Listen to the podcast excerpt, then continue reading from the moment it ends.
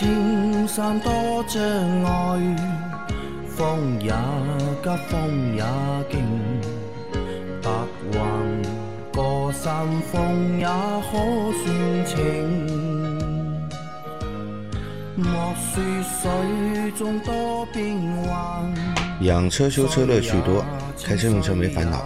大家好，欢迎收听老秦汽修杂谈，我是老秦。大家好，我是老秦的小工杨磊。大家好，我是阿 Q。好，我们今天的节目接着昨天继续啊。第一个问题，三位老板好，秦师傅，我的车是钢圈轮毂，我购买的轮胎赠送的铝合金气门嘴，修车师傅说钢圈轮毂不适合用铝合金气门嘴，还给用的原车旧橡胶气门嘴，这样对吗？谢谢。如果是那个铁圈轮毂的话，那的确不太适合用那个铝合金的气门嘴啊，是用不了。对，的确不太适合，你就用那个橡胶的气门嘴就行了，好吧？的确是这样啊。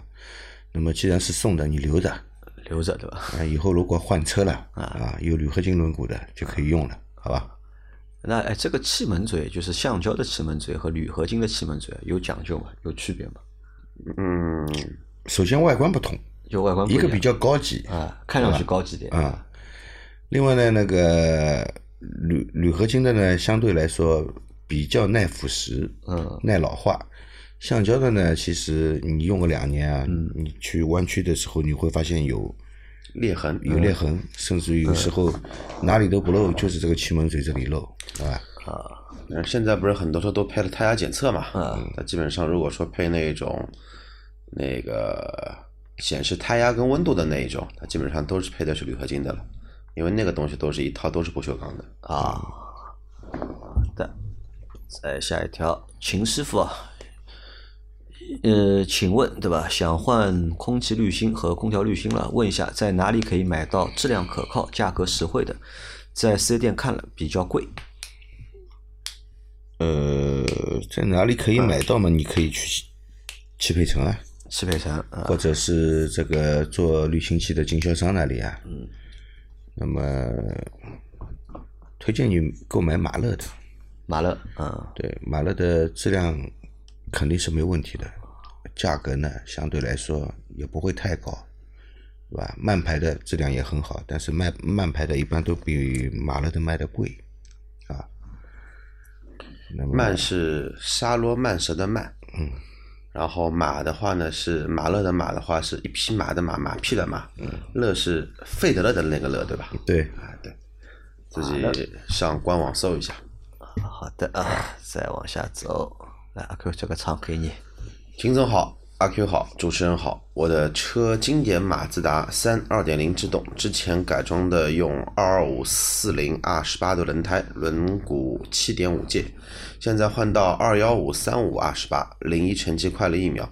目前有打算把两个前轮换为二零五四零 R 十八，后轮维持二幺五三五 R 十八。这样的话呢，零一速度是不是会再快一些？要是快一点的话，大概能快多少？还有这样的操控，这样的搭配操控会不会更好？第二个问题，有说电子液压助力更精准，操控更好，成本也最高，是不是这样的？谢谢三位每期的节目，祝节目蒸蒸日上。阿克这个换个轮胎之后，这个成绩可以提升一秒。呃，会提升一秒，甚至于可以超过一秒。但是关键并不是在于他把二二五的轮胎换成了二幺五，会有一些小影响。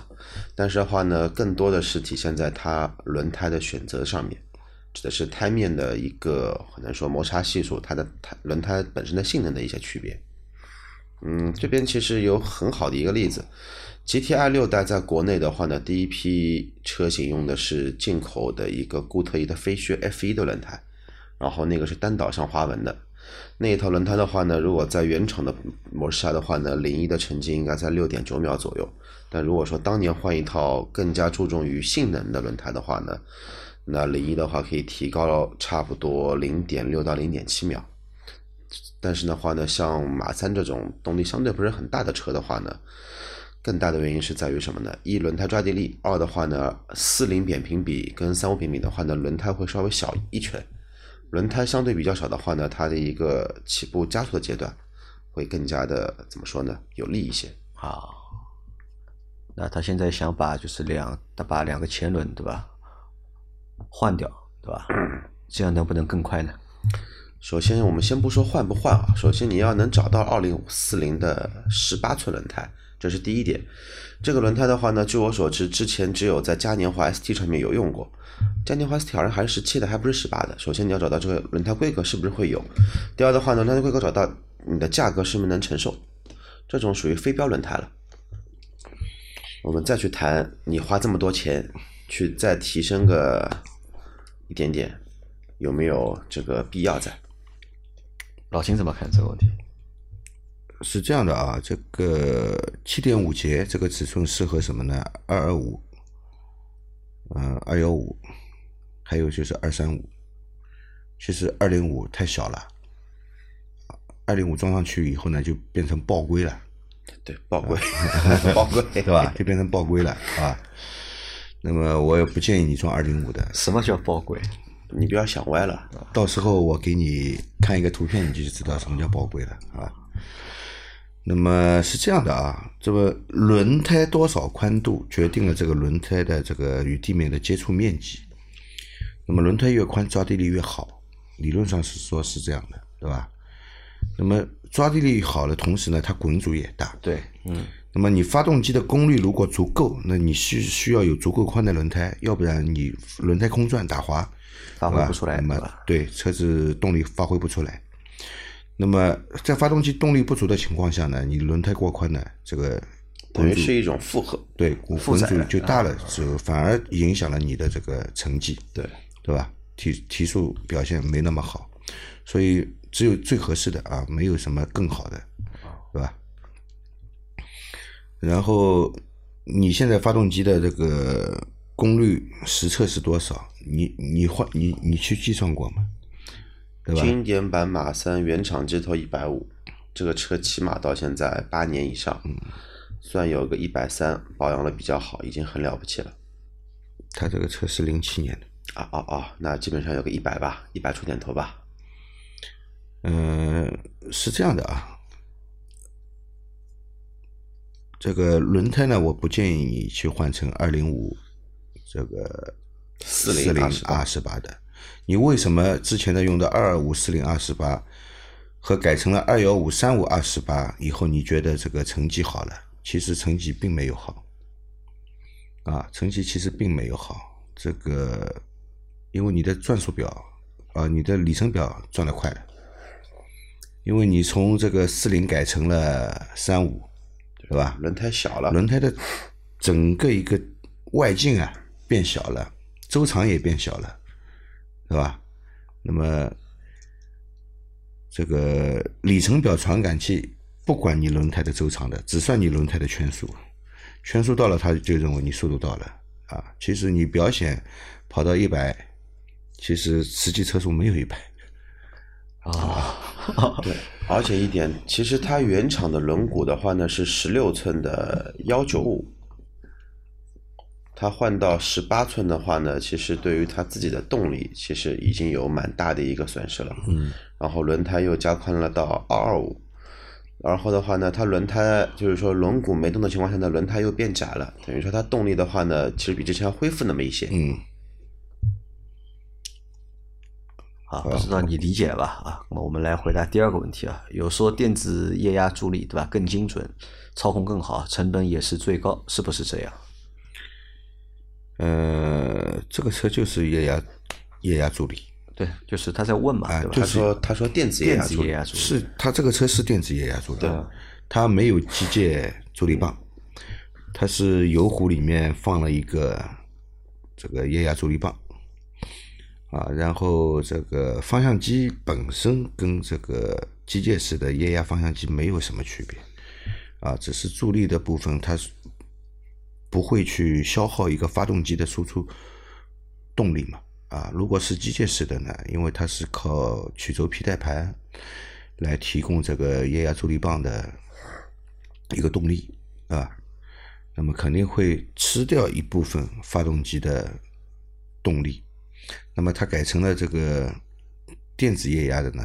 那么它只用电，不直接消耗发动机的这个功率啊，相对来说呢，发动机可以获得一个更大的一个功率输出到轮子上，对吧？而且不知道为什么，就是什么时候啊，开始这个舆论就总喜欢带偏掉。嗯，怎么偏呢？就总喜欢说液那个助力形式会影响操控，真正影就是说助力形式影响什么？影响是手感，而不是说操控，影响的是回馈感跟它的一个转向手感。真正影响操控的，其实更多的点是在于什么呢？是在于整辆车的衬套它的一个选用。你更硬的衬套，你的操控自然会更好。然后你的一个齿比的话呢，如果说更小，你的操控会更精准。嗯，其实是通过这一块来进行一个操控的一个标定，而不是说你的助力棒是液压的，你的操控就会好；你助力棒电子的，你状况就会不好。就这两个是完全没半毛钱的一个关系。对的，啊，好的啊，那再来下一条啊，下一条是三位老师好，听到这期节目，秦老师说可以不兑换轮胎，磨损大了就换同轴的两个。现在想请问一下，同轴两个后换的轮胎和原厂的品牌以及花纹完全不同，可以吗？是不是保持尺寸型号相同就可以了？谢谢解答，祝节目越来越好。嗯，这个尺寸肯定是要相同的，否则是不能安装的，好吧？那么如果这个四条轮子一起换啊，那换同个品牌、同个花纹的是最好，是吧？那么如果不能做到，因为这位听友后来又这个补充说，他这个轮胎啊配不到，对吧？配不到啊，配不到的话，那么只要保证同轴的轮胎、花纹、品牌一样就可以了尺寸相同就可以了，好吧？这里就不要去纠结了，对吧？好，再下一条，呃，秦师傅、杨老板、QQ，你们好。听闻阿 Q 不再从事奔驰销售工作，是不是觉得行业的瓶颈了，对吧？我还有个问题，我的车一五款一七年出的丰田车，一般减震、弹簧和避震大概多久更换？我可以选装可变阻尼的减震吗？谢谢啊，两个问题啊，第一个问题啊。QQ 来回答，对吧？QQ，你不再从事奔驰的销售工作，是不是觉得行业对吧遇到了瓶颈，对吧？行业是行业遇到瓶颈，还是你遇到了瓶颈？行业遇到了瓶颈，我代我代表不了行业 我只能代表我自己。那个自己的工作其实一直说就是说怎么说呢？你说瓶颈一直都在，只不过呢，一直就是说想有一个好的机会去，还是在汽车领域发挥自己的一些特长跟一些余热吧。所以说的话呢，确实是不在一线销售工作了，已经。不但是娱乐，你还没退休，不能说发挥余热，发挥余热是突破自己，不是哎，太牛逼，哎呀，不断的突破自己，有有他离开了种话叫这个行业，他还有余热，知道吧？他要继续用，知道吧？有有种这个叫谦虚的这个低调，啊，但但是呢，就是说还是一直从事在就是汽车行业里面，只不过的话呢，目前可能说从事的是汽车的一些商贸或者说一些大宗件的这一块，啊，对，还是在这个行业里面，只是就是岗位发生了变化，对吧？本来是做的事情也发生了变啊，化。本来是 to C 的嘛，对吧？面对顾客嘛，现在是 to B 的嘛，对吧？是企业对企业了嘛。啊，那这是第一个问题啊。第二个问题，他问嘛，就是他有一台一五款一七年初的丰田车嘛，一般减震弹簧和避震大概多久更换？呃，这个没有一定的，也没有一定啊没有一定的，好吧？因为这个同样的型号的两辆车，嗯它行驶，它驾驶员不同，行驶的路况不同，所产生的后果和结果都是完全不同的。而且其实他已经在换林子了，他想换想换避震了，那就换吧。好的，再回答他第三个问题啊，就换的，他可以选装可变阻尼的避震吗？没有，第一个问题还没说完。我们什么时候更换避震呢？首先检查检查减震器的时候，发现减震器漏油了，嗯，那个时候这个时候必须更换。嗯，另外呢，即便是它没有漏油，减震器的阻尼已经不够了。嗯，啊，也就是我们去按压这个车辆的时候，它它这个反弹会很明显，而且这个反弹会连续几次波动，啊，这样的话，这个减震器也是需要更换。啊，即便是没有漏油，这个阻尼力不够的也是需要更换的。啊。这位听众，我觉得他大概率的车可能会是皇冠，嗯，一五款一七的车，也丰田里面好像在中国卖的也就皇冠这个车可以这么多年不改款。那如果他要换的话，换可变阻尼的减震可以吗？换可变阻尼的减震，我劝你不要换。原因在哪里？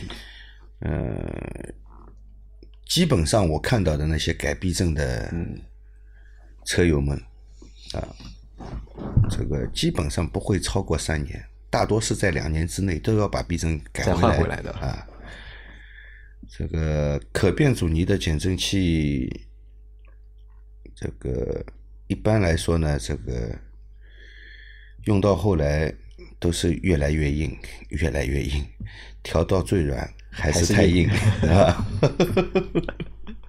会不舒服对吧？而且开起来呢会有各种异响呃各种你想不到的这种反馈给你，而且这些反馈呢基本上都不是你需要的，都不是你想要的。对的，所以最后还是会改回原厂啊。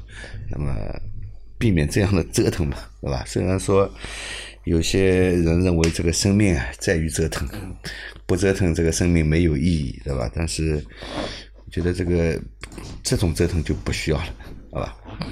好的，再下一条，呃，老德系啊，千万不要尝试三零粘度的机油，除非车况非常好，不然还是乖乖的用四零粘度的，多么痛的领悟，对吧？那这个他应该是领悟过的，对吧？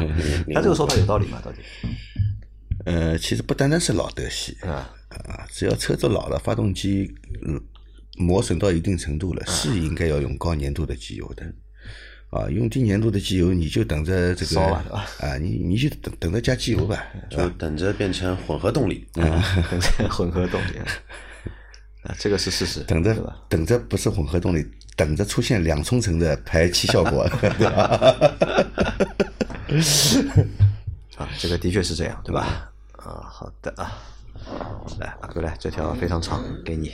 三位大师好，很喜欢你们的节目，每天追着听，既学到知识，又能放松心情。我之前问过三位大师，我就是零九年的凯美瑞二四零 G，发动机在一千五百转左右会发出稀里哗啦声音的问题。我对车辆非常的爱惜，因为非常感谢他，他就像兄弟一样陪我这么多年，每次保养都是金美孚五 W 四零的合成机油。换变速箱油那些都是在 4S 店处理，只要车辆有一点瑕疵，我都会及时处理。目前车辆已换过发电机、三根避震、四个轮胎、发动机气门室盖、转向拉杆球头、半轴防尘套、皮带都是在 4S 店换的，所以我这个车应该不会是保养不当导致的发动机异响。之前问过 4S 店，他们说是汽油导致的爆震，属于油品问题，没有办法解决。我在网上也查到。也确实很多所谓的教感的暴震案例，请问这种异响真的是油品问题吗？如果我在中石化加九十二号油的话呢，异响就在一千五百转；如果加九十五号油，异响就在一千九百转。这种问题需要处理吗？异响已经持续了很多年，车辆是按期积碳、换火花塞、挑点火线圈等等。再次感谢三位给我们带来这么好的节目。啊，就他这台车在一千五百转左右会有哗啦哗啦的声音，对吧？但他的车呢又是按时在四 S 店做的保养，嗯，我四 S 店给他的答案是爆震，嗯，爆震的声音，从他的这个描述来看呢，的确是爆震，嗯，啊，的确是爆震。从他的这个描述，而且用了不同那他九十五号汽油他也加过了嘛？嗯、用了不同标号的汽油，对吧？它的这个爆震点还不同，嗯，那么明显就是这个九十五号的那个抗爆性比较好，所以它要到这个相对来说更高、嗯更高的转速才表现出来，对吧？有这个爆震。那么发动机的爆震，我相信你这个也不是刚刚开始，呃，应该出现也不是很久啊，因为你这个从他说是好许多年了好几年了已经，对吧？新车的时候是应该是不会的。凯美瑞这个车新车的时候，我从来没有发现过这个车会有爆震，而且好像在上海我没有听人说过凯美瑞这个车有爆震就老秦是没有遇到啊。过我身边的客户从来没有人跟我说过这个车在这个转速会有爆震，从来没有听说过。那么可能跟你们当地的那个汽油有一定的关系就还是和油品是有关的。，啊我不知道你们当地是是用什么汽油，好吧？我不知道你在哪个省份，是不是用那个乙醇汽油因为？他回答了吧，好像是不是乙醇汽油？也不是乙醇汽油，那么有可能就是跟这个油品有一定的关系，因为我也没在这个其他的省份去修车、啊，我只知道我在上海，的确这个凯美瑞的这个两点四的发动机啊，至少在找我修车的，呃，那么多客人以及我身边修车的同行都没有提及过说这个车在这个一千五百转到一千九百转之间会有一个爆震的这个问题，的确没有，也许跟燃油品质是有关系。那如果他这种情况，要么就是换油试试看，是吧？换油他去哪里换呢？一个城市有那么多加油站嘛，对吧？他可能固定在几个加油站换油嘛，嗯？让他换就是之前没有去过的加油站去试一下。嗯，也可以也可以试试看吧。那如果那个呢，加燃油添加剂有用吗？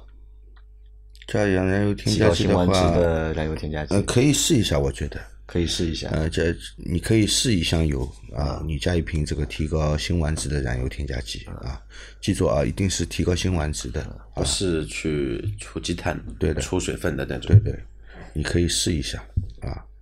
但是我也觉得啊这个车这样的暴震也也许跟积碳有关系的。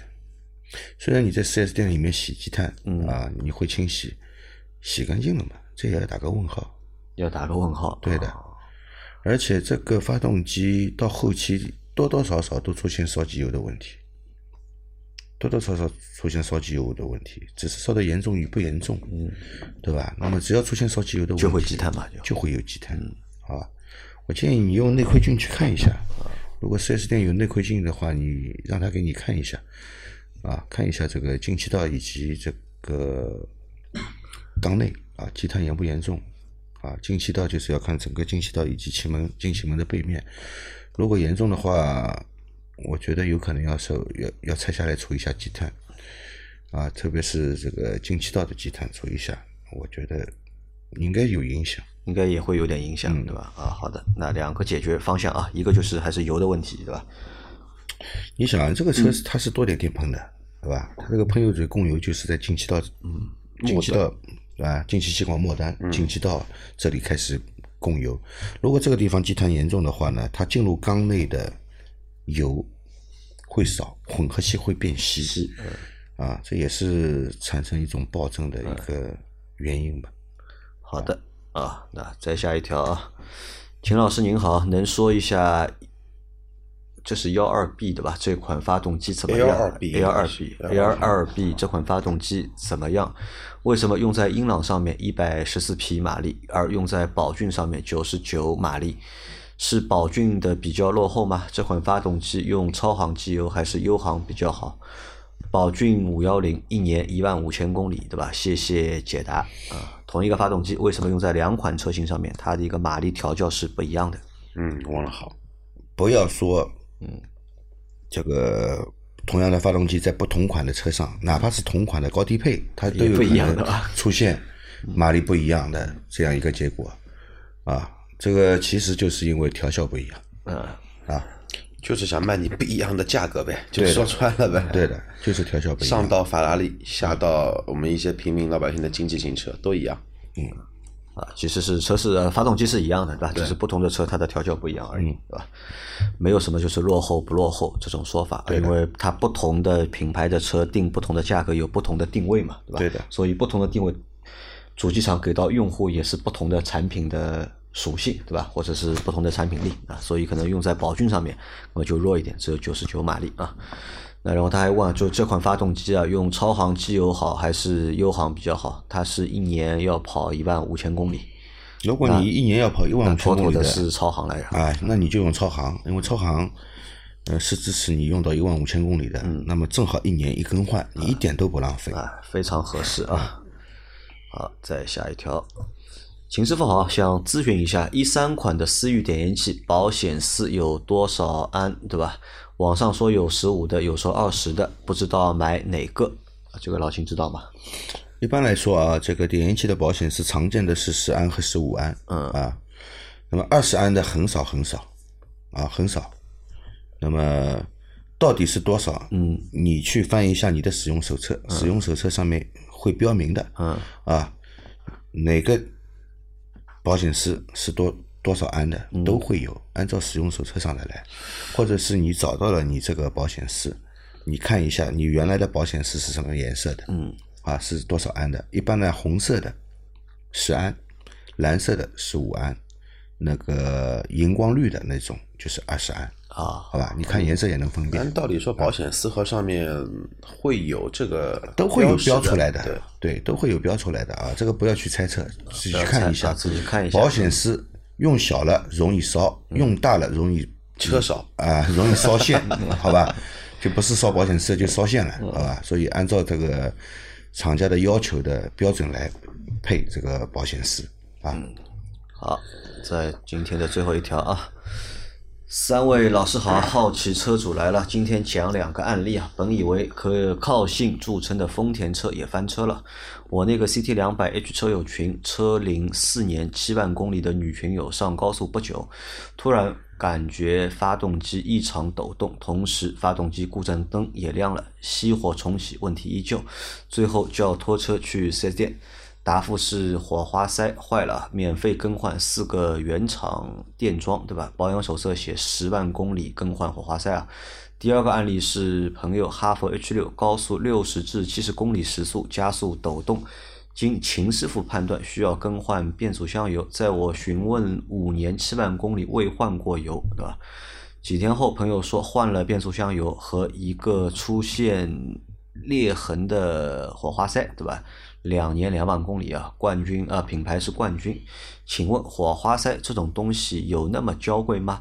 是安装不规范，还是高压包不良引起的？啊，他最后是提了问题啊，前面是说了就是丰田也翻车，对吧？但我觉得这个不叫翻车吧，这个叫个例，这个叫好是台车总会坏，你保养不当，对吧？肯定会出问题。这个叫个例，而且这个火花塞它也传上了图片，我看过了啊，四个火花塞都是严重漏气，嗯，那可能这一批火花塞都有问题，好吧？嗯么电装的火花塞其实用到十万公里，嗯，不是说不可能，但是电装的火花塞出现漏气会比较早，啊，会比较早。而且就是在国内购买的电装跟日本本土购买的电装，我发现质量上是有区别的。质量上有区别，嗯，在日本本土卖的日本的车，跟中国卖的日本的车，嗯，也会有一些区别。哎呀，区别那个区别不是一点点，那个区别有很大的，些区别那个区别很大的，对吧？对啊，那个是小道火花塞，对吧？大道，对吧？呃，都有区别。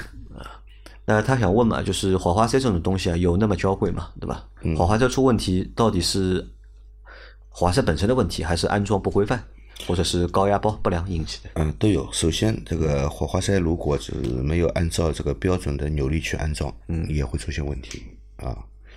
装的过紧会损害钢缸盖，也会损害火花塞，嗯是吧？装的过松，它密封不良会漏气，影响它的工作，嗯啊。那么要按照标准的扭力去扭矩去安装火花塞。第二，这个火花塞如果匹配啊不当，也就是说型号啊、热值啊用错了，它也不能在一个正常的工良好的状态下工作啊，也会影响这个火花塞的工作，引起各种问题，甚至于火花塞开裂都有可能。那么，如果出现火花塞开裂的话呢，我建议啊，不要只换一个火花塞，最好就是全部换掉四个同时换。然后呢，这个你要确认你火所换的火花塞的型号热值是匹配这个发动机的，啊，一定要确认。